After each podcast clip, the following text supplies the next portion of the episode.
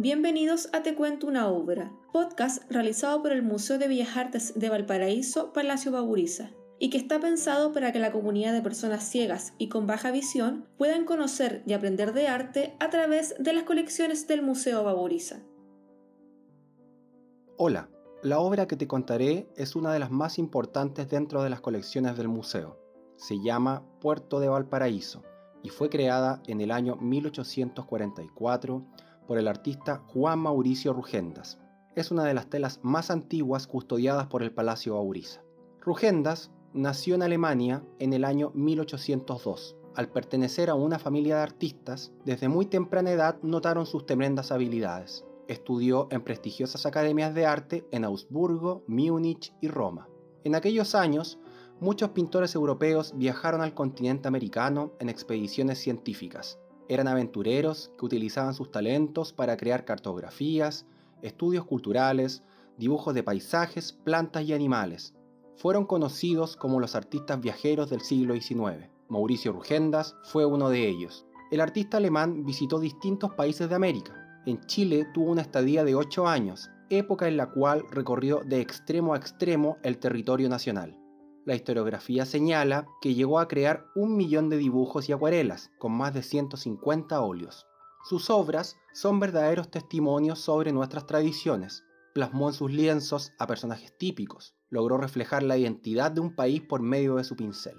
Rugendas también realizó maravillosos paisajes que representan distintas zonas de nuestra geografía, desde el estrecho de Magallanes hasta los desiertos del norte, desde la cordillera de los Andes hasta el Océano Pacífico.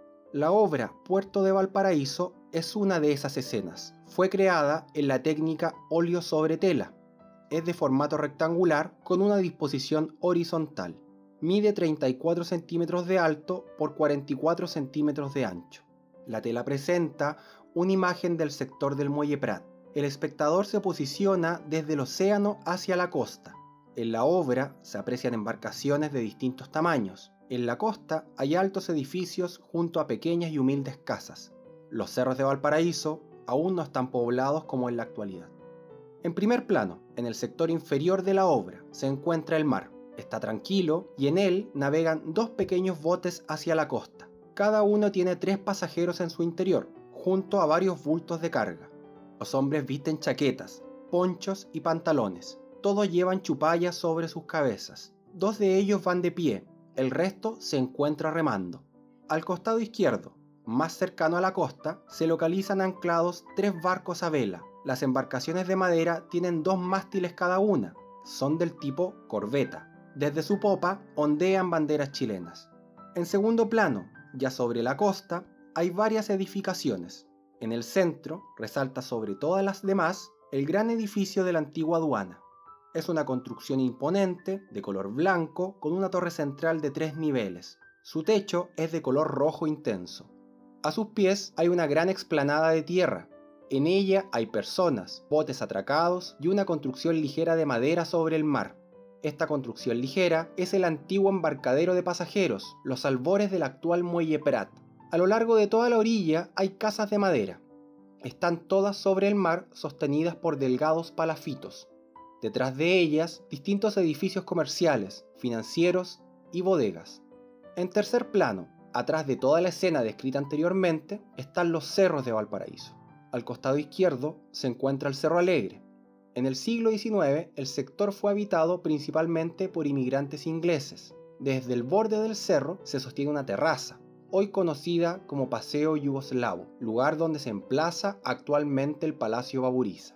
Al costado derecho está el Cerro Cordillera. Sobre sus faldas se encuentra el Castillo San José, fuerte español de defensa construido durante la época de la colonia.